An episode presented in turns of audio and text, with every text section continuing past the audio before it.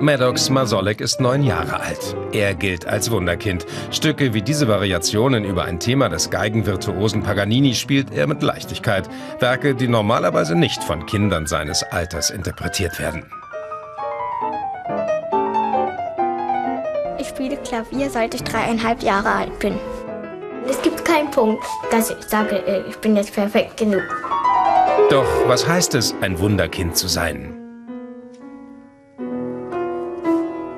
Zu Hause ist Maddox in Petershagen in der Nähe von Berlin. Drei bis vier Stunden übt er täglich. Bereits mit drei Jahren entdeckt er seine Leidenschaft fürs Klavier. Seine Fähigkeiten entwickeln sich rasant. Mit vier gibt er seine ersten Konzerte.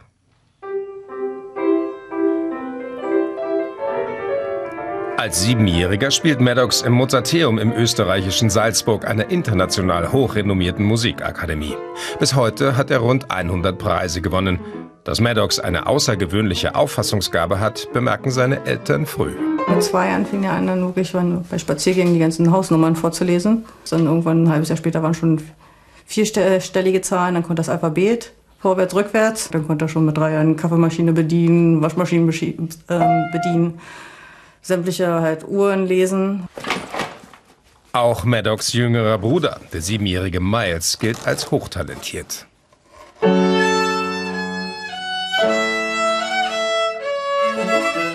Zwei hochbegabte Kinder. Für die alleinerziehende Mutter Simone Marsolek ist das nicht nur ein Segen.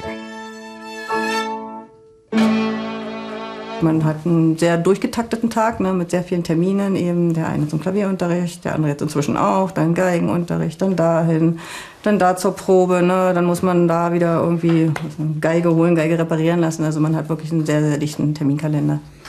Hat er überhaupt noch Zeit für sich? Nein. Maddox und Miles leben für ihre Musik und ihre Auftritte.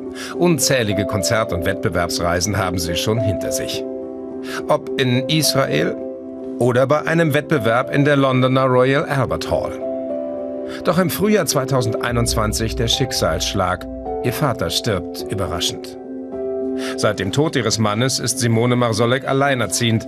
Dazu unterrichtet sie die Kinder zu Hause, denn aufgrund ihrer Hochbegabung sind Maddox und Miles von der Schulpflicht befreit. Begreift schneller, er braucht sich keine sechs Stunden aufhalten mit Schule. Ähm, er schafft es eben in ein oder zwei Stunden. Ne?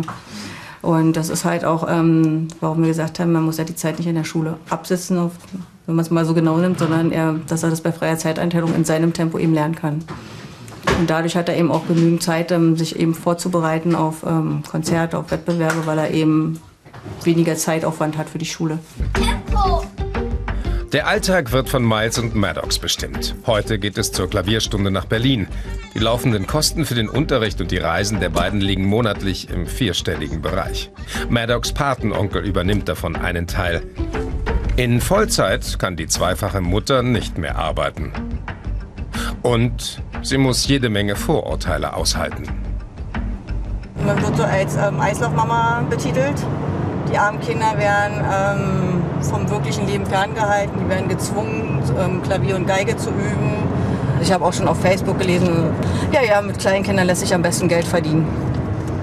Also es will keiner sehen, dass es einfach nur kostet. Zeit, Geld, Nerven. Sondern ähm, man, man biegt sich das so zurecht, wie man es gerne hätte. Allein Maddox hat jede Woche Gehör- und Stimmbildung sowie Kompositionsunterricht. Dazu dreimal Klavierunterricht. In Berlin unterrichtet die Konzertpianistin Elisaveta Blumina Maddox seit rund vier Jahren.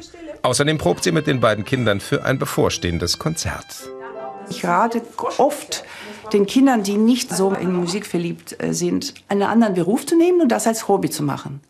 Wenn das aber nicht so geht, sondern wie wir erleben das hier, dass es ohne Musik einfach nichts mehr geht, dann muss ich alles dafür geben, dass Medoc zum Beispiel eine tolle Grundlage hat und kann später entscheiden, will ich das und will ich das wirklich doch vielleicht nicht. Und Miles und Maddox wollen auf die Bühne.